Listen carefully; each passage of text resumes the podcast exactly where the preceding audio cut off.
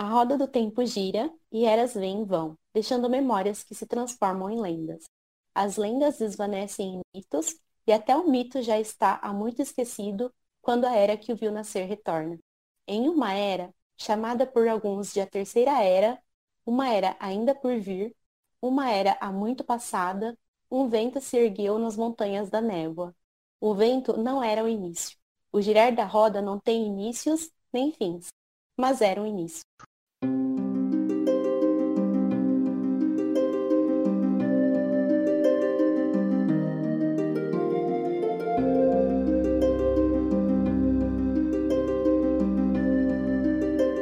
Taishar Manethrin. Nesse podcast, nós vamos conversar sobre nossa série favorita, A Roda do Tempo, escrita por Robert Jordan e publicada aqui no Brasil pela Intrínseca. Vamos comentar sobre os personagens, sobre a mitologia da saga, além de, claro, sobre a série de TV que sai muito em breve pelo Prime Video da Amazon. O Tenebroso e todos os abandonados estão presos em Sheol além da Grande Praga, presos pelo Criador no momento da criação, presos até o fim dos tempos. A mão do Criador protege o mundo e a luz brilha sobre todos nós. Olá, minha gente, sejam bem-vindos ao Povo do Dragão Podcast. Como vocês viram no título do episódio, hoje nós falaremos sobre eles, sobre essas pessoas horríveis, gananciosas, sedentas por poder, pessoas que cometeram atrocidades terríveis. Sim, falaremos sobre eles, os abandonados, ou como eles gostam de se chamar, né, serem conhecidos como os escolhidos. Eu sou o Emerson e deixai o Senhor do Caos reinar sobre nós. Saudações, devotos da sombra e amigos das trevas. Eu sou Kalil e hoje nós, servos do Tenebroso, vamos nos regozijar, pois falaremos um pouquinho sobre os nossos colegas, os escolhidos. Porém, o Tenebroso mandou um recado para os incautos.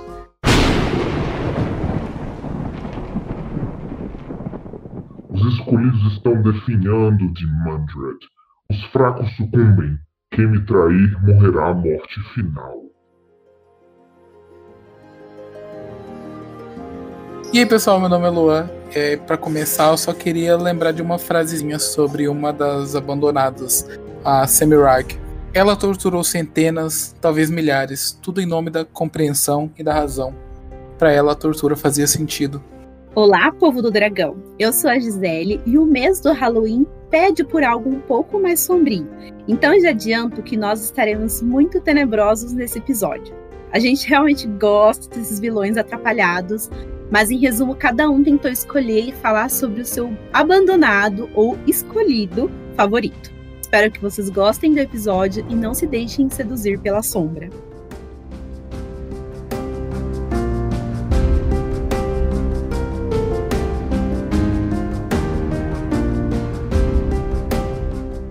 Então vamos lá, minha gente. Vamos falar sobre os abandonados ou escolhidos, né? Depende de que lado do conflito você está.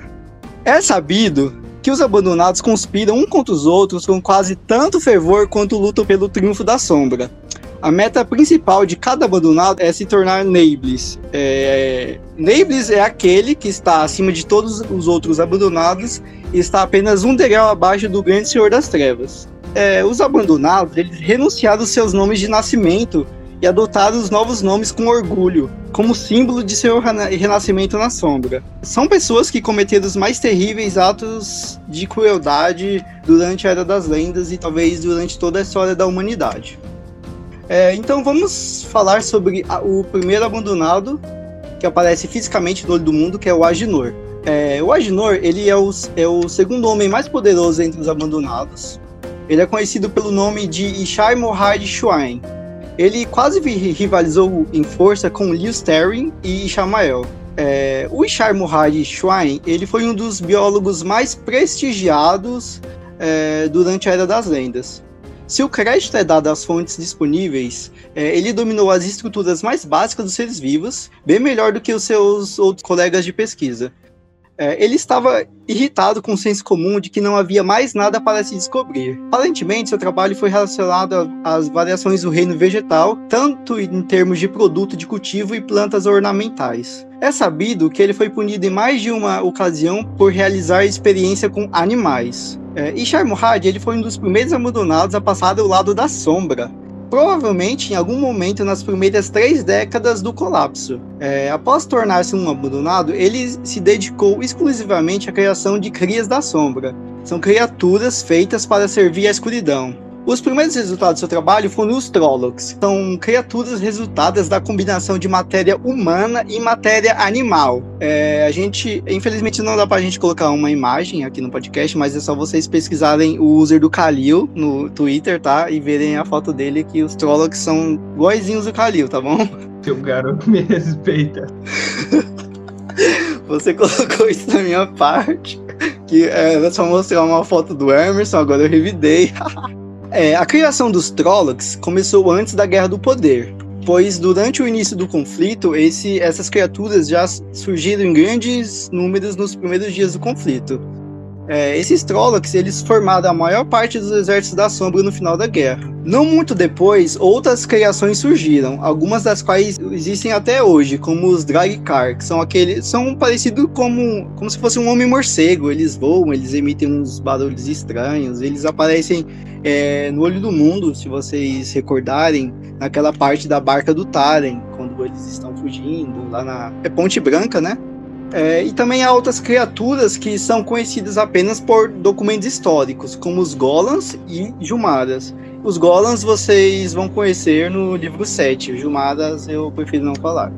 É, a gente não sabe, mas o Agenor ele nunca dirigiu é, operações militares ou agiu como governante de alguma província, de alguma área durante a Guerra da Era das Lendas.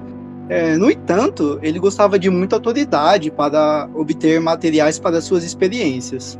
É, é, estimado que cerca de 10 mil homens, mulheres e crianças eram sequestrados todos os dias desde o início da Guerra do Poder até o fim, e que esse número poderia ter sido dobrado durante os últimos cinco anos do conflito. Agenor ele decidiu passar para o lado da sombra pela simples razão de que ser um dos abandonados lhe permitiria fazer qualquer tipo de pesquisa que ele quisesse. Bom, a gente já começa é, com uma amostra de uma história muito bizarra, né? Que é o que vem por aí. E, nossa, a história dele me fez lembrar muito das experiências bizarras que aconteciam nos, é, nos campos de concentração, sabe? Da Segunda Guerra Mundial. É, sim, verdade. Trollocs são exatamente, sei lá, uh, mistura genética de humanos com animais, esses outros. Se vocês olharem, forem olhar na wiki, na wiki da série, uh, quais que são esses, do que se tratam né, esses outros uh, bichos das crias da sombra criados pelo Agenor, acho que não é spoiler as pessoas procurarem.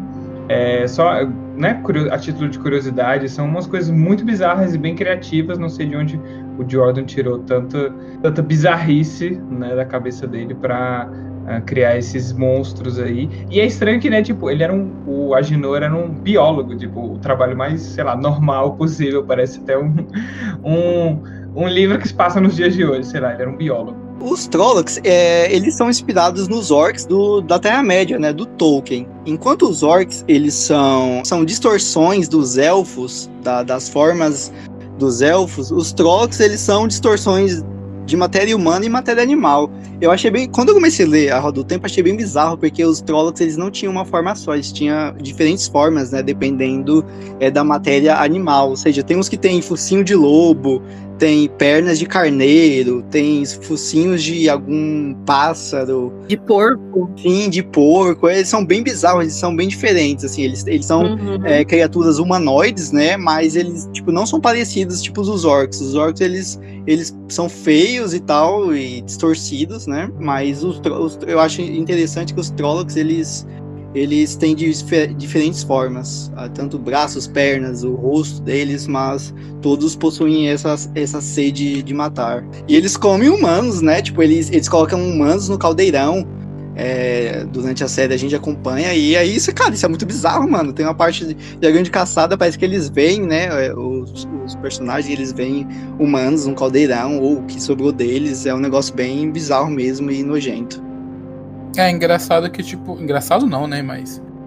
durante a, a série. Acho que não é spoiler falar isso, mas chega um momento que um personagem começa a pensar se eles não estão matando pessoas ali, sabe? Que de repente podiam estar amaldiçoados ou qualquer coisa, qualquer coisa assim. Porque realmente, tipo, vários personagens também descrevem ao olhar é, nos olhos, eles percebem que são olhares humanos e não olhar animal, né? É, nos Trollocs. Uma coisa também que, que me incomodava um pouco no começo da série, em questão é das denominações, né, que o Jordan vai dando para os personagens. Só que se a gente interpretar, como a gente falou já no episódio da Era das Lendas, que o mundo de Roda do Tempo é o nosso mundo no futuro, né? Se a gente interpretar principalmente todas essas é, inspirações do Jordan para criar, que são os orcs, são os trolls e tudo mais, faz todo sentido o nome da criatura ser Trolloc, porque provavelmente é, nesse mundo as pessoas tinham entretenimento com orcs e com trolls, e quando eles viram na realidade, eles falaram, pronto, é um Trolloc, sabe, na hora de nomear o negócio. É a mesma forma o, o Dark One, né, o Tenebroso também, que é um nome, entre aspas, genérico, só que se você parar para pensar numa situação de mundo real, é um nome que a gente daria estando numa situação dessa, sabe? Então, quando a gente passa a analisar dessa forma, eu acho que não fica tão absurdo, é, principalmente os nomes que são dados aos, às criaturas, né? Acho bem bacana. É, e você falou sobre um certo personagem questionar matar esses é, seres, né? E tá matando pessoas porque todas essas criaturas elas são humanoides, né? É, tanto os Trollocs como os Drakkar, acho que todos os, é, os Mirdrais também, eles são todos humanoides, né? Então eu entendo essa questão.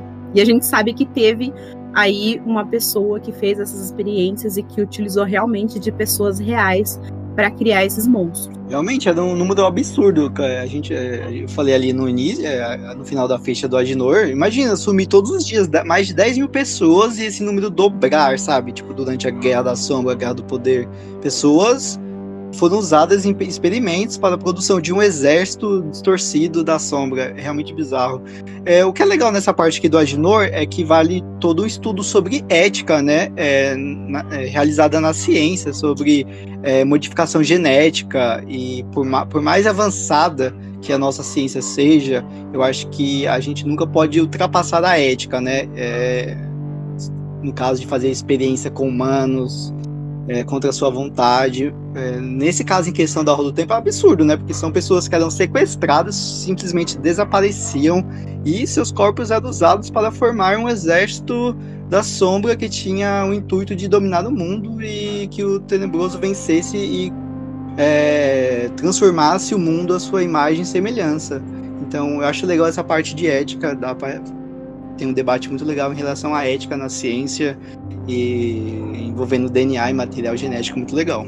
Mas acho que realmente isso mostra o retrocesso que foi esse período né, da, da, da fenda e da ruptura, porque tudo o que eles conquistaram para formar a utopia que era a Era das Lendas começou assim a ser devastado, tanto nesses experimentos bizarros quanto a destruição é, literalmente das cidades. Então é tudo muito doido isso daí.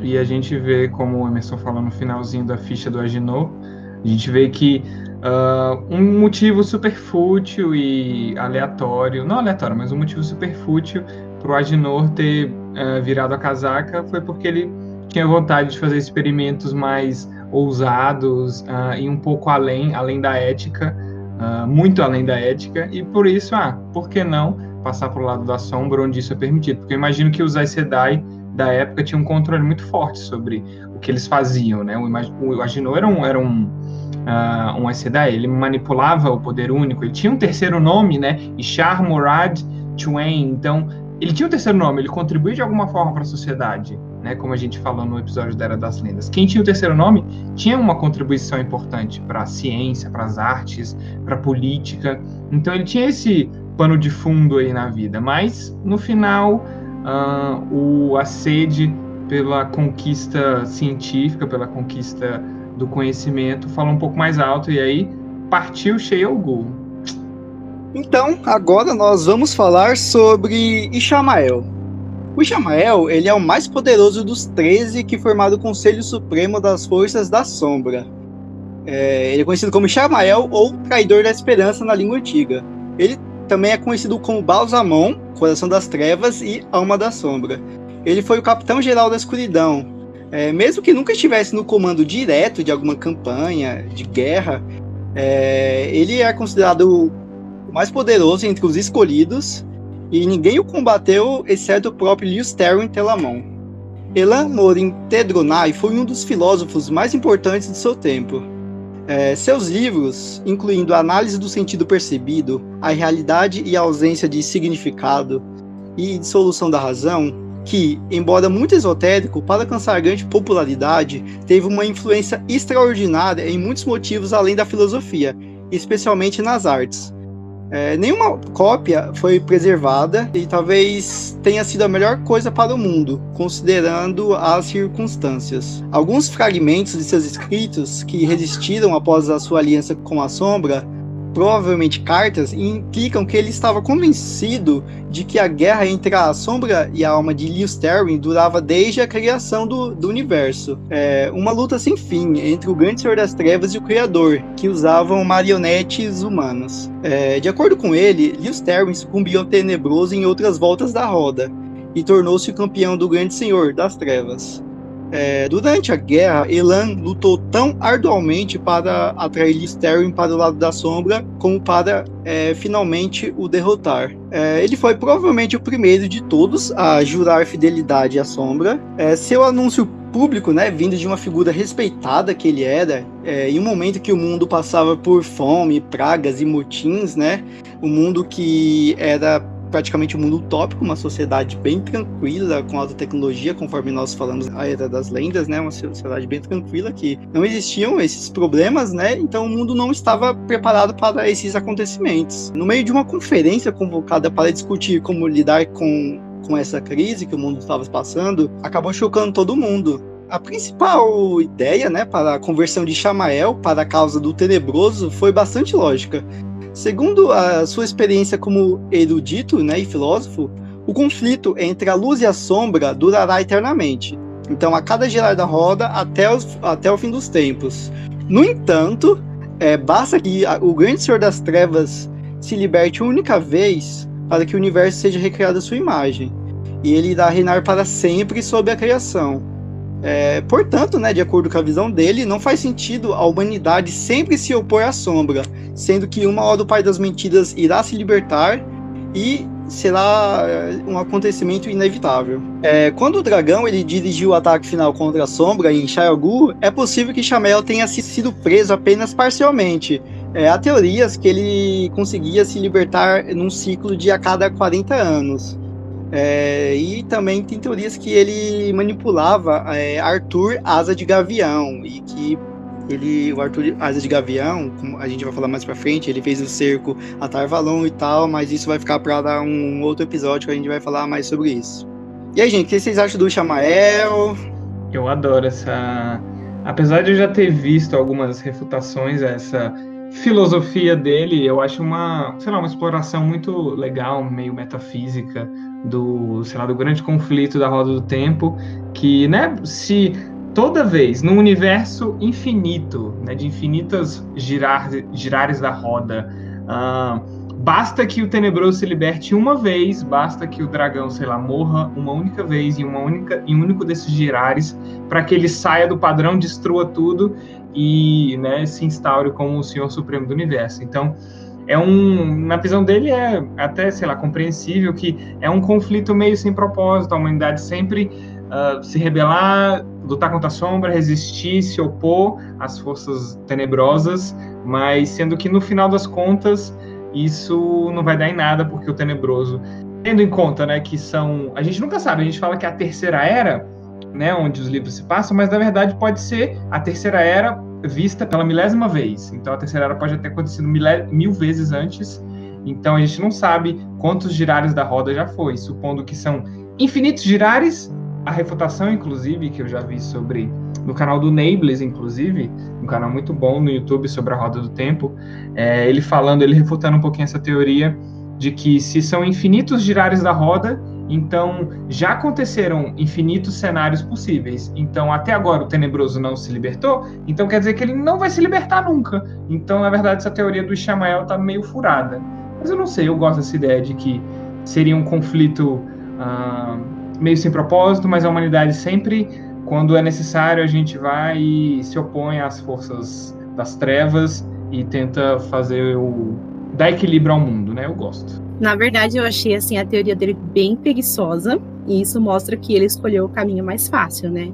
Porque isso fala muito sobre o caráter dele, né? Ele escolheu o caminho mais fácil, o caminho que ele acha que ah, ele vai vencer de qualquer forma, do que resistir ao mal, né? Eu entendo essa, essa, essa visão que ele tem, né? Essa filosofia que ele tem. Eu acho um pouco injusto, tipo, o Tenebroso, se o Tenebroso ganhar uma vez, né, contra o Exército da Luz, é, já era. Não, vai, não tem mais volta, porque o Tenebroso vai destruir a roda, vai matar a grande serpente e vai mudar o mundo à imagem e semelhança dele.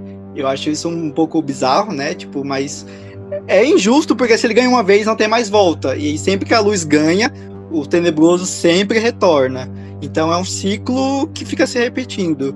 E a questão do Chamael, no caso, eu acho que ele tem o espírito cansado, entendeu? Eu acho que ele, ele, ele, não sei se ele consegue, tipo, ele, acho que ele não, não, não tenho certeza, mas dá a entender que ele acumula esse, esse, cansaço, né? A alma dele, o espírito dele de tanto tempo, tá sempre renascendo, tá sempre lutando, sabe? Então é, é ele, ele dessa vez ele optou por pelo caminho realmente, como a Gisele falou, o, o caminho mais fácil, né? Porque ele quer ele, ele quer morrer. A gente sabe que o pacto que ele tem com o Tenebroso é que se eles vencerem, o Tenebroso vai apagar o Chamel do padrão, justamente porque ele é um espírito cansado, ele não aguenta mais. É por isso que dessa vez ele escolheu esse lado para se opor ao, ao Criador e o Liv Sterling. Nossa, com certeza. E é exatamente isso. Ele essa questão do de ele quer morrer, ele quer que a existência dele seja apagada. Não sei por que motivo, não sei por que a alma dele é cansada, como você disse, exausta, está farto de existir, está farto de reencarnar. Eu. Mas eu adoro esse. eu. grande, grande status. Não. Me identifico com aquelas. Me identifico, isso. Mas eu acho que isso, assim, dele ser uma alma cansada, coincide muito com o pensamento dele de filósofo, porque acho que ele tem um entendimento é, muito lúcido sobre o funcionamento da roda do tempo e das eras, né? Porque não é todo mundo que tem esse entendimento, né? E que entende como as coisas funcionam, né? E isso então faz a gente compreender um pouquinho sobre ele, né? Porque ele é um personagem muito sábio. Sim. É, no, no, prólogo do Olho do Mundo, ele mesmo fala que ele sabe, ele sente, ele sabe, ele tem o conhecimento que ele já lutou contra o dragão outras milhares de vezes, entendeu? Milhares e milhares de vezes. Então, da mesma forma que o Randy ele começa a ter as memórias da vida passada dele, eu, o Chamel também consegue ter esse conhecimento, entendeu? Então, ele quer, ele só quer ganhar, né? Servir o senhor dele ganhar e ter o seu e ter a sua promessa cumprida, que é ser apagado para ele ter esse cansaço tirado dele. É assim, eu discordo em vários pontos dele, mas eu, eu o entendo. Tipo assim, eu não acho as escolhas dele, tipo, tão zoadas, assim. Eu acho até interessante e consigo entender alguns pontos dele. Porém, foda-se. Ele só quer entregar os pontos e foda-se o resto.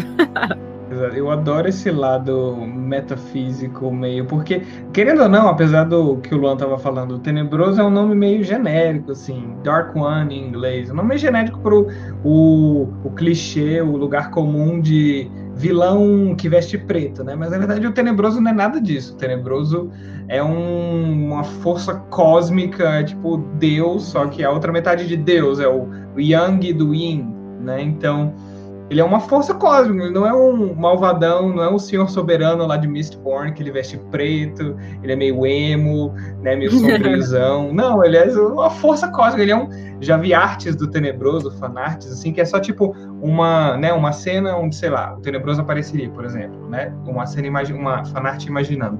Ele é só tipo uma mancha preta, sacou? Ele é um, uma escuridão, eu, e aí toda essa discussão sobre a origem filosófica e metafísica da roda do tempo, do conflito que gira o universo. Eu acho isso muito legal. Uma coisa que a gente não vê muito nas fantasias hoje em dia que estão muito mais é no chão, né, digamos assim. É, Sim. Fantasias que, onde aparecem deuses, mas deuses na verdade são só, sei lá, pessoas com muito poder. E a roda do tempo tem esse lado mais meio Tolkien também, né, meio uh, metafísico mais fantástico, assim, mas também bem calcado na realidade, com filosofia e metafísica, essas paradas. Acho massa demais.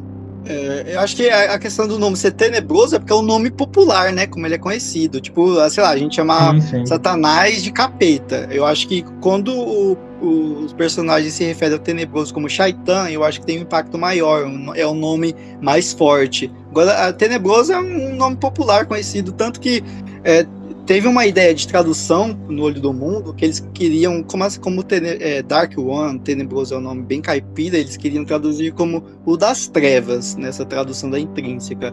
Só que parece que foi recusado e tal, teve toda uma treta na questão de tradução. Amo. É, eu não gosto desse nome tenebroso, sabe? Eu acho o nome. Não causa impacto nenhum, eu acho às vezes até meio. É, é um nome risível, eu acho engraçado, não causa medo, né? Mas, mas é, é um nome popularmente conhecido, então eu entendo. Depois que eu relacionei tenebroso com capeta, ok, aceitei. Prefiro, preferia que fosse, sei lá, o escudo, Tinhoso. mas. Tinhoso Ok. né? era mais legal. Meu, meu Deus, horrível! Porque tenebroso, eu imagino um cara tosco. E muito pelo contrário, na Sim. série, eles não dão essa humanização, né, pro. É, para Shaitan, né?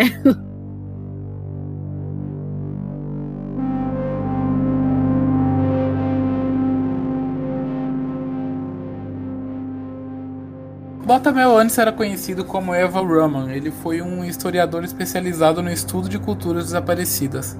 Embora muito forte no poder, ele não foi capaz de se destacar o suficiente para ganhar o cobiçado terceiro lugar em força entre os abandonados homens. Algumas fontes sugerem que a qualidade do trabalho dele não era a única razão para que a posição social dele fosse tão limitada. Alguns boatos dizem que ele tinha o pavio curto e muitas vezes era bem descontrolado. Presumivelmente, mais de uma vez ele estava prestes a ser blindado com o poder para que ele não partisse para a violência. Ele era um homem bonito e gostava muito da companhia de mulheres e era, ele era muito popular com elas, mas mesmo com sua posição elevada no Instituto de Ensino Superior em Jin, ele passava muito tempo em estabelecimentos que agora seriam descritos como tavernas ou lugares impopulares. É surpreendente o quão longe ele estava é, inclinado a confraternizar com elementos da pior laia, até mesmo criminosos. Foi sugerido que a principal razão de não poder ser demitido do seu posto era justamente a força que ele tinha para o poder único. A promessa de mortalidade foi o que atraiu para a sombra. Viver para sempre e nunca envelhecer, algo simples assim. Então ele viajou para Sheogu para comprometer sua alma em algum momento durante os anos do colapso. Embora ele tenha estado numa posição bem alta nos Conselhos da Sombra durante a guerra, é impossível determinar exatamente qual o papel que ele desempenhou. É possível que ele estivesse no comando de uma rede de espionagem, paralela àquela dirigida pela Moledin. É inquestionável que ele nunca foi responsável por uma operação militar, embora ele possa ter atuado como governador. Seja qual tenha sido sua posição, é sabido que ele participou em várias atrocidades de grande escala, incluindo a criação de campos de concentração dedicados à criação de seres humanos que eram dados de alimento aos Trollocs. Ou seja, mais um grande desgraçado no- nos rankings do, nas fileiras dos abandonados.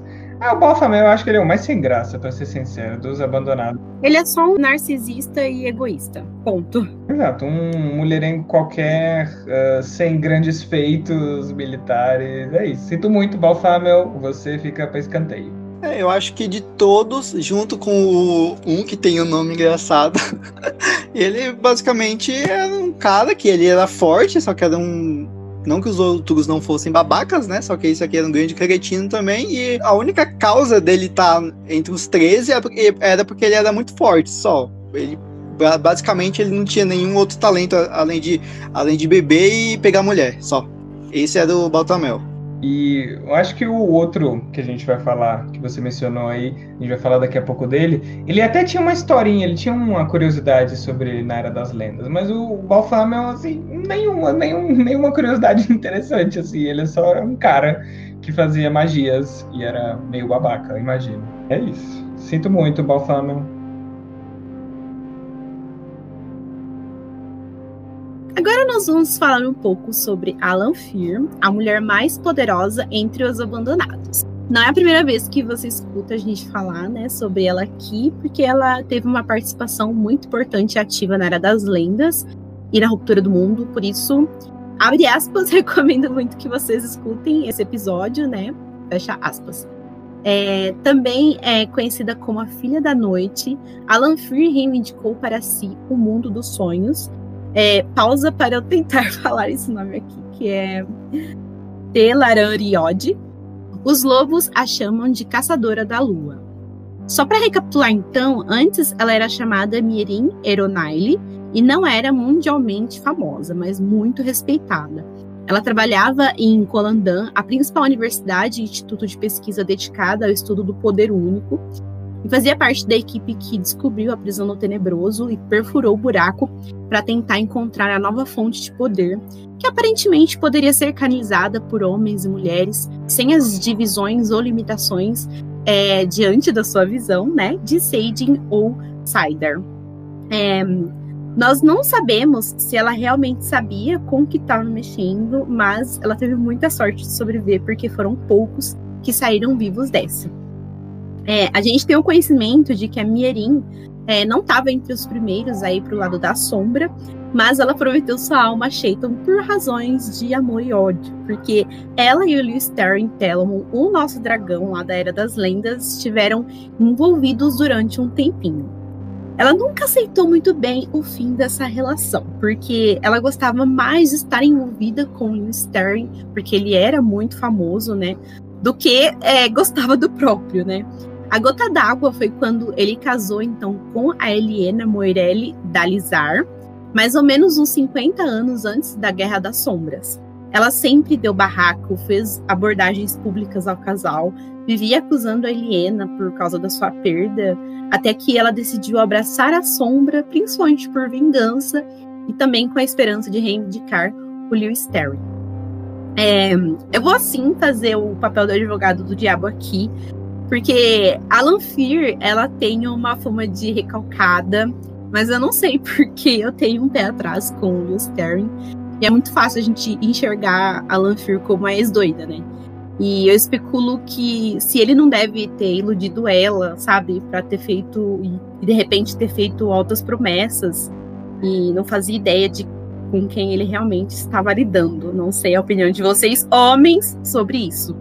Ah, eu gosto. Eu, não, eu nunca vou passar pano para homem nenhum, então. Uh, mas se bem que, né, a Lanfear é uma assassina em massa, então não dá para passar tanto pano assim. Mas eu acredito que essa história tá mal, meio mal contada mesmo. Eu não duvidaria se Blue Sterling tivesse algum dedinho ali manipulado ela ou feito alguma sacanagem com ela e tal. É, eu acho que o Lewis ele pode ter sido babaca em algum momento, com certeza, ou simplesmente estava bem com ela, mas do dia pro outro, de uma semana para outra, conheceu a Eliana e simplesmente trocou ela. Acontece, coisa da vida, que nunca passou por isso. Mas eu não sei se isso justifica. Quer dizer, eu não sei não, tenho certeza. Isso não justifica tudo que ela fez depois, entendeu? Porque, como o Kali disse, ela é uma, ela é uma assassina e ela.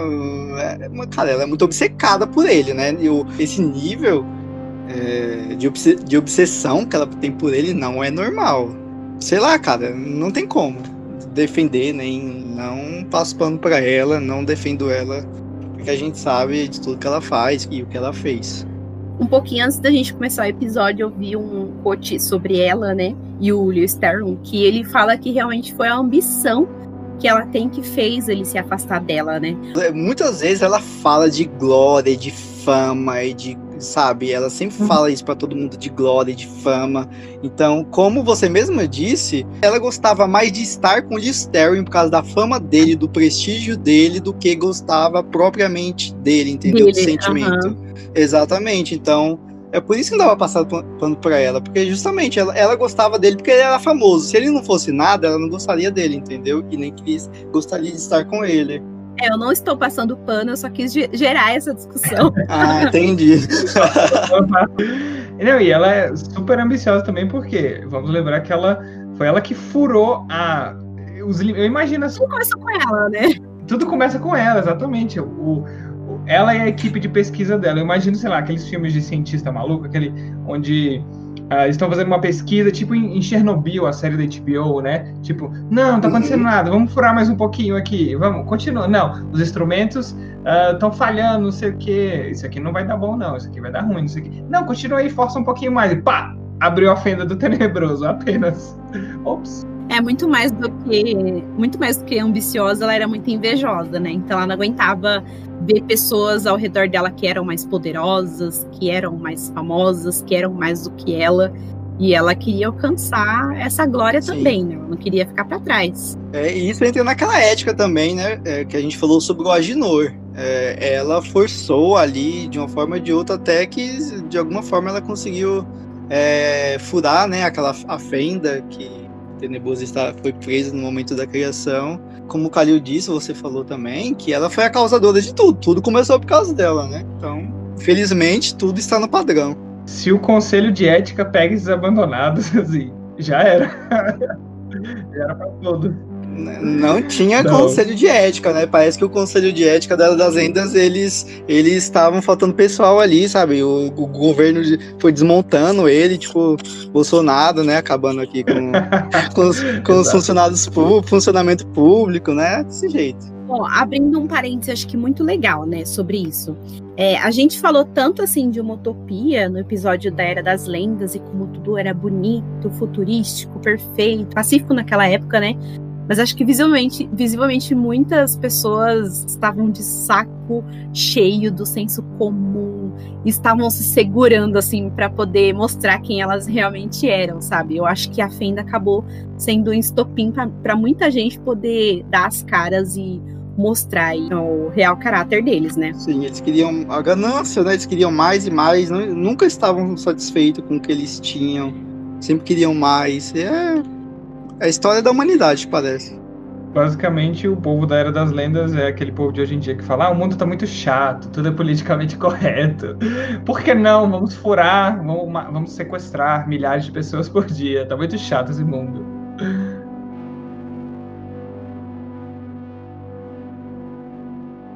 Durante a Guerra do Poder, então, ela utilizou muito os sonhos, né, guiando operações, causando tumulto é, entre as autoridades, assassinando pessoas. Tanto é que ela foi creditada por várias vitórias de batalhas, onde utilizou desses meios para vencer. Além disso, né, ela estava envolvida com diversas outras atrocidades, talvez até mais do que a maioria dos abandonados porque as pessoas que ela governava já tinham os horrores da sombra, né, para lidar, mas elas também temiam o próprio sono. Muitas pessoas enlouqueciam, as taxas de suicídio eram muito elevadas no seu território, mesmo levando em consideração que essa taxa já era muito grande, né, nos, nos demais territórios conquistados pela sombra. E acho que para coroar tudo isso é que, além de toda a sua força e habilidade, ela conhecia muito bem o Lee Starring, né? Ela era praticamente obcecada por ele, por isso ela dedicava a sua vida a continuar estudando sobre ele, assim como um caçador estuda a sua presa, e isso era considerado um trunfo para a sombra. A Lanfia é o Fred Krueger da Roda do Tempo, cara. Porque ela fazia, ela matava os outros durante os sonhos, fazia as pessoas se suicidarem. Basicamente, é, se ela tivesse um filme, o filme dela se chamaria A Hora do Pesadelo, né? Amei. Cara, imagina, você não tem paz, você tem que lidar com guerras contra a sombra durante o dia. No pouco momento de sono que você tem, você tem essa desgraçada nos sonhos, sabe? Fazendo as pessoas se suicidarem é, aumentando taxas de mortes. É, mano, é a hora, do, a hora do pesadelo com Lanfear. E uma coisa que é, como a gente falou lá no comecinho sobre a Lanfear, que ela é a mulher mais poderosa dos abandonados. E como a gente falou lá no episódio de Era das Lendas, se eu não me engano, a, geralmente, apesar de os homens serem mais fortes no quesito força bruta do poder único, as mulheres têm mais destreza para criar tessituras, né? Então, geralmente o, o, homem mais forte se equivale à mulher mais forte. Então, a Lanfear basicamente era a versão em níveis de poder do Ishamael, a versão feminina do Ishamael. Então, uh, apesar de o Ishamael conseguir, sei lá, canalizar mais do poder único em termos de força bruta, Lanfear conseguia canalizar menos, mas conseguia ter mais destreza sobre as tessituras e tal, o que conta tanto quanto canalizar poder é, bruto, né? Então, se você não souber manipular, você vai ficar tirando raios e, sei lá o que, matar, uh, destruir o mundo que está na sua frente, mas não, conseguir, não vai conseguir fazer nada, muito nada além disso, né? Então, a mulher mais forte se equivale ao homem mais forte, então Lanfear também está aí no topo do, da listinha de poder dos abandonados. Nossa, e ela era tão poderosa e acho que a inveja que ela sentia das pessoas cegava um pouco ela e limitava ela, né? Porque se ela não, não se concentrasse tanto nisso e focasse mais assim na vida profissional dela, ela poderia ter ido muito mais longe do que ela foi, né? Tanto é que ela só tinha dois nomes, se eu não me engano, ela não tinha o tal do terceiro nome, né? Que vinha com prestígio, né? Com feitos. E ela tinha poder para isso, né? Mas como ela era uma pessoa invejosa, que ficava ali é, ambiciosa, né? Que ficava invejando a vida de outras pessoas, ela não conseguiu é, avançar tanto quanto quem ela invejava. Isso aí, garota, meu nome é Lanfear. É, quando ela fala essa, essa Garota. Garota. Essa frase pela primeira vez eu, lembro de ter bem arrepiado. É, eu acho ela uma pessoa horrível, obviamente. Olha o tanto de coisa ruim que ela fez, né? Nenhum abandonado se salva. Sim, mas ela é um personagem é muito interessante, justamente por, por, por, essa obsessão que ela tem, sabe? Por, por essa, essa sede de glória, de fama, sabe? E de estar tá acima dos outros, essa arrogância que ela possui. Então, isso faz com que ela seja uma, uma personagem bastante interessante. Eu gosto bastante quando ela aparece e tal. Eu, é, eu acho que eu seria manipulado por ela, hein? Não sei não, acho que sim. Mas eu tenho, tenho um pouco de medo dela. Eu odeio porque é por causa de um acontecimento aí pra frente do, dos livros. Não vou dar spoiler, mas eu não gosto dessa mulher eu gostava até esse acontecimento. Depois, assim, caiu, caiu por terra. Ah, eu nunca gostei, viu? A, a, primeira vez que ela aparece nos livros lá, eu já achei ela meio. Quem que é essa mulher, sabe? Não gosto muito dela, não.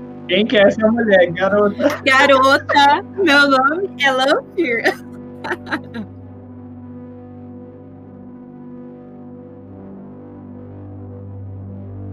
Então, pessoal, agora a gente vai falar de um personagem que a pronúncia do nome dele é um pouco engraçada em português, né? Que é o Bilal. Ou Belal. como você preferir falar.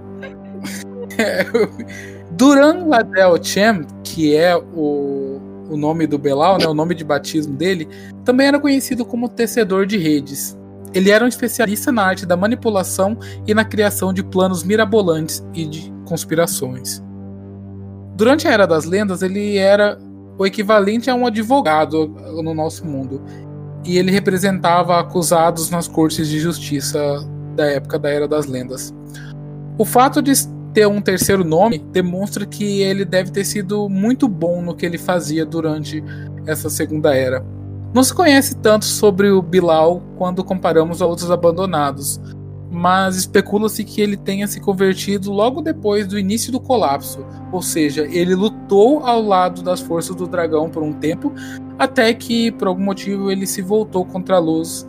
É, e esse motivo estima-se que seja inveja, ganância, e depois disso ele até acabou sendo um general bem eficiente durante a Guerra da Sombra, e era tão cruel quanto seus colegas abandonados. Dizem que ele foi responsável por destruir o Salão dos Servos antes de ser selado na fenda junto ao Tenebroso e os demais abandonados. Foi o Bilal também, junto ao Lustern, quem redescobriu a antiga arte de combate com espadas. Os dois praticavam essa atividade como uma brincadeira, sem noção do seu potencial de violência. Então, logicamente, ele era um espadachim muito habilidoso. Ah, esse é o único. Uh, esse é o, também o, mais, o abandonado mais.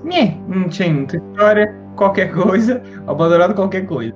Ele tem, ele tem essa história do, dele ter redescoberto junto com o, o Lewis a esgrima, né, que era uma, uma brincadeira para eles, porque né, na área das lendas não existia violência, não existia guerra e tal.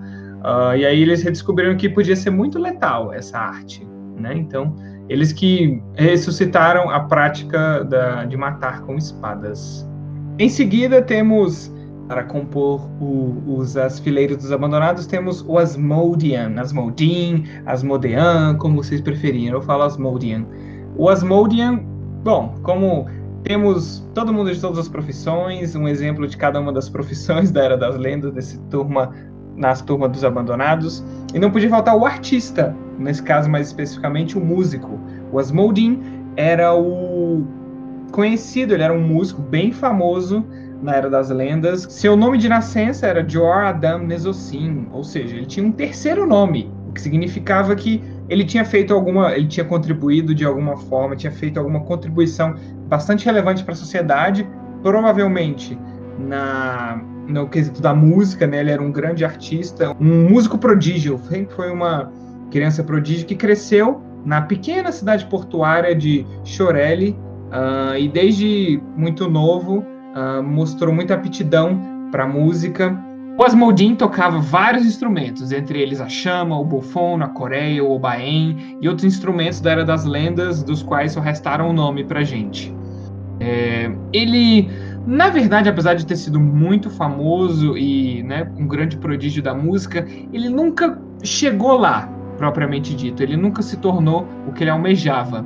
Obras que ele compôs quando ele era muito jovem, aos 15 anos mesmo, ou seja, um grande prodígio, elas foram tocadas em muitas das grandes cidades do mundo, mas ele nunca subiu às alturas, né, às expectativas esperadas, não sei se por si próprio, não sei se pela sociedade, talvez pela sociedade sim, porque ele obteve o terceiro nome, mas acho que não por ele. Então, sempre na, no fundo da mente dele ficava aquele eu não alcancei aquela mensagem, né? eu não alcancei tudo que eu podia ter alcançado, né?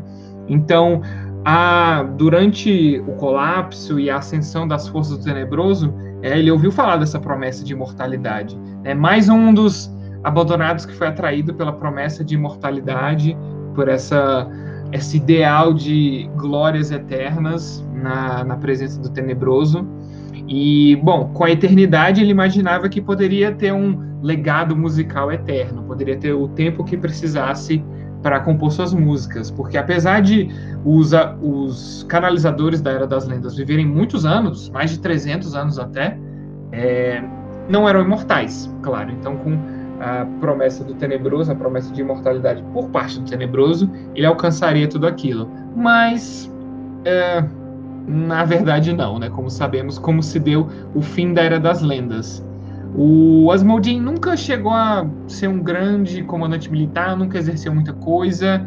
Uh, ele participou de algumas batalhas. Ele também não era um dos grandes abandonados poderosos. Ele tinha um, um nível bacana, um nível suficiente para entrar nos, no grupo dos abandonados, mas uh, na verdade ele se meio que reteve as administrações de cidades, né? Administrações de regiões conquistadas pelas forças da sombra ele tinha um desprezo muito grande por artistas que tinham algum tipo de uh, deficiência, que eram cegos ou haviam sido mutilados. E artistas que, apesar né, dessa dificuldade, que conseguiam produzir música, conseguiam produzir arte, né, ele tinha uma meio que uma rivalidade interna com essas pessoas e não aceitava muito bem. Então ele torturava esses artistas mutilados, esses artistas com deficiência, interagir com aquelas pessoas até o ponto de elas não conseguirem mais produzir arte, no meio que uma vingança pessoal contra essas pessoas que, apesar das dificuldades, conseguiam uh, continuar produzindo arte, produzindo suas composições. Então ele era bem, bem baixo nesse sentido de das coisas que eles faziam, o tipo de tortura que ele exercia. Então Asmodean, ele é bem narcisista, assim, ele é o típico artista uh, querendo alcançar a obra perfeita. E no caminho ele entrou para o Exército da Sombra, mas na verdade não era muito aquilo, não era muito isso que ele buscava. Foi, era só um, um meio para atingir um fim, né? E ele atingiu seu fim. Foi preso. Né?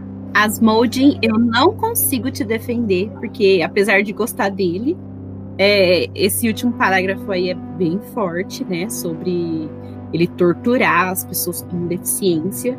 É, tirando essa parte aí em especial, eu achei a ambição dele bem compreensível, porque muitos artistas só ficam famosos depois da morte, né? Porque leva um tempo para fazer sucesso.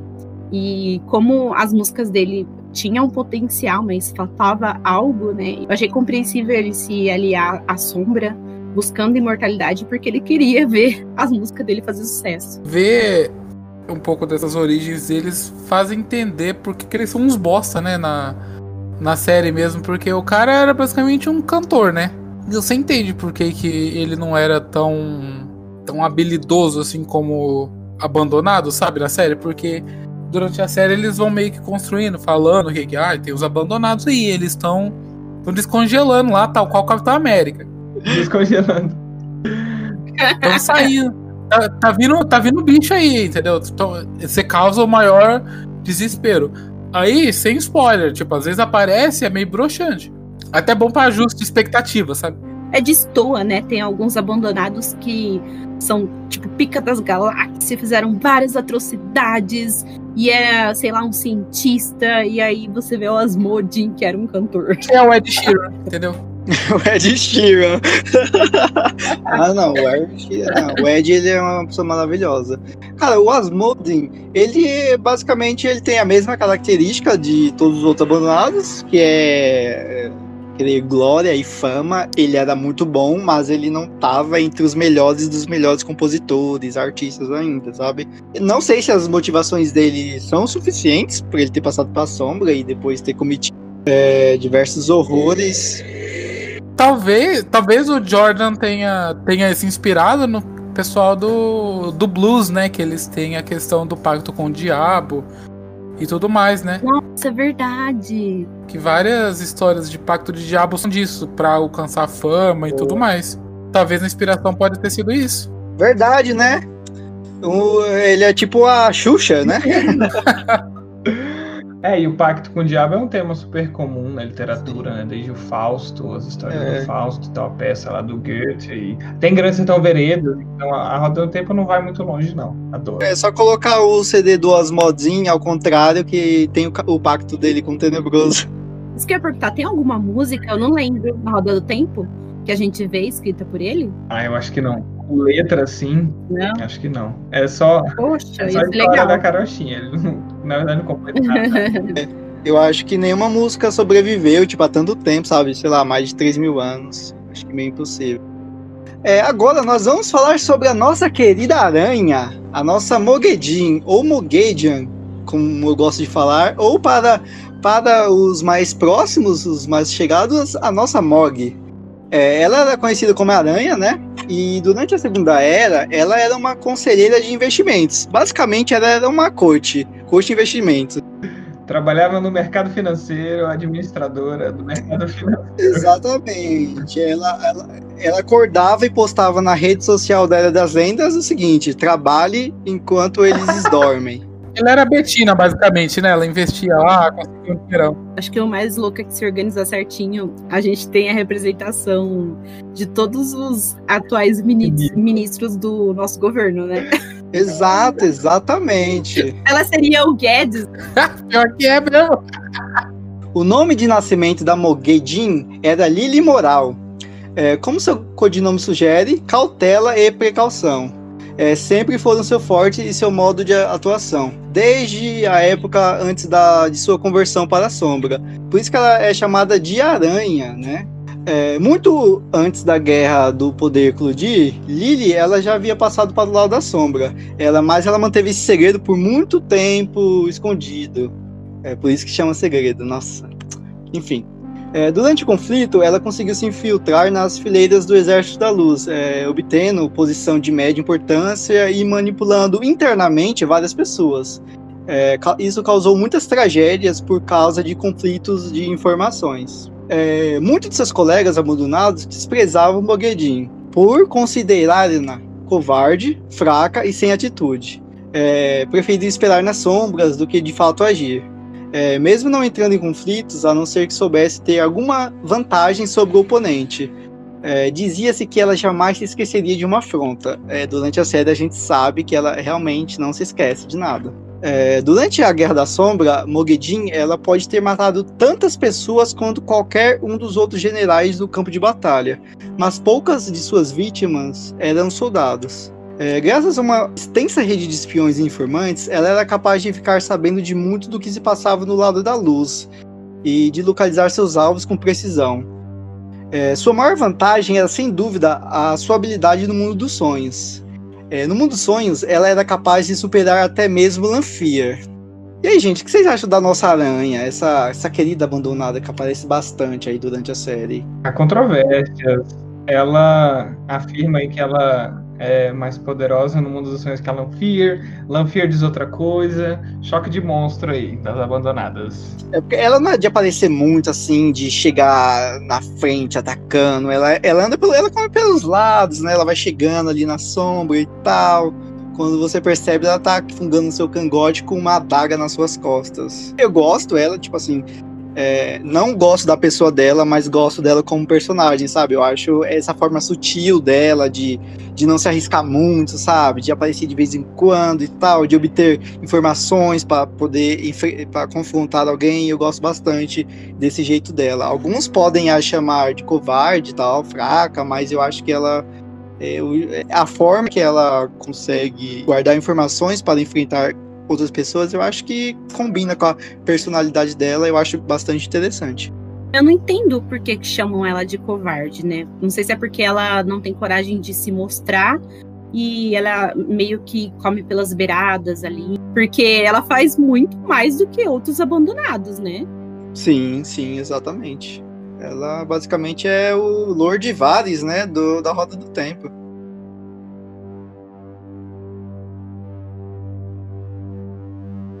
Pessoal, a gente agora vai falar sobre um dos abandonados mais queridos aí pelo fandom, que é o Raven. Enquanto Samael odiava a intriga política, o Raven já preferia a diplomacia e manipulação para gerir conflitos. O Raven, ele era moreno, alto, enfim, ele era considerado um homem bastante bonito e dentro do padrão de beleza. Nada é conhecido sobre a Red Mocinel, que é o seu nome de batismo antes do colapso, que foi quando ele apareceu no conselho mais alto das Forças das Sombras. Sabemos que ele era sedento por poder acima de tudo e voltou-se para o Senhor das Trevas justamente para matar, para saciar essa sede. Acredita-se que ele usou compulsão discretamente, dobrando mentes e vontades para garantir seu controle constante sobre qualquer situação que ele estava. Durante a Guerra da Sombra, ele ficou com os comandos militares e era também reconhecido como um general justo, mas foi nas áreas políticas e diplomáticas que suas habilidades floresceram, embora com inclinação para a manipulação extra, com o poder, né? A rendição de várias nações às forças das trevas sem uma invasão real é muitas vezes atribuída a ele justamente por causa disso. As regiões que ele governou para a sombra foram eficientes e duramente administradas, embora muitas vezes sofriam com sua falta de atenção a detalhes. Suas duas principais fraquezas eram seu amor por bajulação e sua afeição por mulheres. Muitas pessoas ganharam posições em sua administração apenas por bajularem ele, mas ele acabava os removendo rapidamente do cargo caso eles se mostrassem inaptos ou incompetentes para aquela função. Apesar de ser um homem bonito, né, como a gente falou, ele não suportava ser rejeitado. Suas amantes raramente tinham qualquer escolha sobre o assunto, elas não tinham nenhum poder de, de decisão, era um relacionamento tóxico ali com ele. Grande parte daquela falta de atenção aos detalhes que a gente comentou agora há pouco pode ser atribuída justamente ao tempo que ele gastava com essas amantes. O que, vocês acham aí, pessoal, do Raven? Vocês gostam dele? Mais um narcisistinha mulherengo, né? Que não sabe lidar com nãos. Eu ia cantar a musiquinha do Moreno Alto, bonito e sensual, mas ele não merece. Mais um, um homem lixo, mais um macho escroto para os Sim. rankings da sombra, né? Nenhuma surpresa. Uma nota sobre o Ravin é que, tirando o Rand, né, o nosso querido dragão renascido, e o Ishamael, o Ravin é o homem mais poderoso uh, que já existiu, o canonizador mais poderoso de toda a história. Então, ele realmente não era qualquer coisa no, ali na escala dos abandonados. Então ele só perde realmente para o mais poderoso, que era o Ishamael, e para o dragão, obviamente, Randall Thor. Então não desprezem muito a participação dele, porque ele, o bichinho realmente tinha habilidades. É, além dele ser forte, eu também gosto dessa parte de manipulação, sabe? É porque assim, eu acho que cada, cada abandonado tem uma característica posta em campo de batalha. Tem a Mog, como a gente falou, que ela come pelas beiradas, né? Aranha e tal. Ela estuda antes de confrontar alguém. É, go gosto dele porque justamente ele usa a compulsão, né? Ele dobra a mente da pessoa para fazer suas vontades e basicamente ele é um diplomata manipulador. Eu acho bastante legal. Exclusivamente ele pode usar a força, né, em campo de batalha, mas ele prefere a diplomacia porque parece, eu acredito que ele prefira optar, sabe, por usar compulsão, manipular as pessoas, do que participar diretamente é, no campo de batalha, usando o poder único de forma devastadora. Então eu acho bem legal é, essa parte de manipulação que ele opta por utilizar. Agora a gente vai falar um pouquinho sobre o Samael. Tel Janin Alinsar, que é o nome de batismo aí do Samael, se mostrou um dos generais mais eficientes para forças da luz. Acreditava-se que ele tenha tomado gosto pelo conflito pelas honras que o acompanhavam. Mas foi no quarto ano da guerra que ele se converteu à sombra, muito por acreditar que o Tenebroso iria inevitavelmente vencer e também por ter muita inveja e rancor contra Lusteren, causadas por algumas decisões de condecorações de guerra. Samael carrega uma cicatriz em seu rosto que facilmente poderia ter sido removida com a tecnologia da época, mas ele não resolveu tirar essa cicatriz porque quem lhe deu essa cicatriz foi o próprio Lustern. Ele prometeu a si mesmo que a marca ficaria ali até que o dragão fosse derrotado e estivesse aos seus pés. O Samael ele sempre foi um homem mais de ação, até por isso ele era um esportista, né? Então ele sempre acabava preferindo iniciativas militares à diplomacia e manipulação, o que era o total oposto do Raven. Seus territórios passaram por alguns períodos intensos de degradação e crueldade, mas por outro lado ele tratava seus oficiais e soldados muito bem, assim como ele também mantinha bem conservados, bem guardados seus equipamentos esportivos antes dele se virar para a sombra e aí se dedicar à adoração do capeta. Prioridades, né? Eu amo essas profissões dos abandonados na Era das Lendas. Uma era consultora de investimentos, o outro era um músico, o outro era um esportista. Eu adoro essas coisas. Muito aleatório, né? É, o professor de filosofia é basicamente pessoas normais com superpoderes, né? Eu acho engraçado, né? Porque, tipo, ninguém era, tipo, tinha uma super profissão e tal, um era biólogo, né? Então, é, imagine que pessoas que a gente conhece, que, tipo, eu conheço biólogo, eu conheço gente que trabalha na área de investimento. Imagina que essas pessoas poderiam tornar-se um abandonado. Ai, que medo! Muito, muito bizarro. e acho que o fato dele guardar o, os itens esportivos dele vai ver que ele tinha esperança da guerra acabar um dia, né? E ele poder voltar a exercer aí a, a função dele de esportista. Eu imagino ele como um engomadinho que vai jogar squash num clube, assim, tipo, com a toalhinha no ombro. Nossa. E aí sai pra destruir cidades, assim, bem ridículo. Seguindo aí a linha dos abandonados, estamos chegando no final, pessoal, tenham paciência. Vamos falar agora sobre o Dimandred. Barid Bel Meidar, como ele era conhecido anteriormente, ele era o segundo homem mais influente de toda a Era das Lendas, ficando atrás apenas, óbvio, do nosso querido dragão renascido. Não renascido, né? O nosso dragão.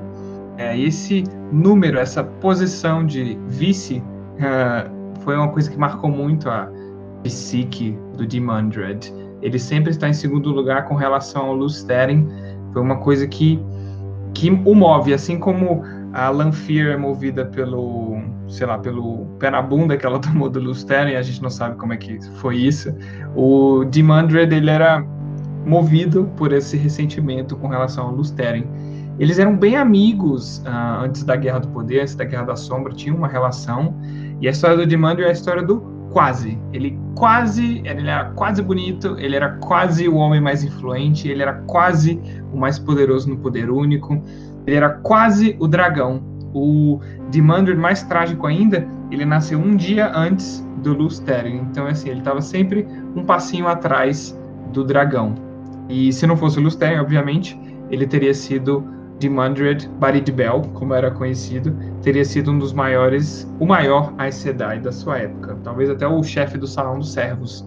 Antes de ser abandonado, ele publicou vários livros, eles eram eruditos, se debruçavam sobre vários assuntos, além de né, ter influência política e fazer parte ali do Salão dos Servos.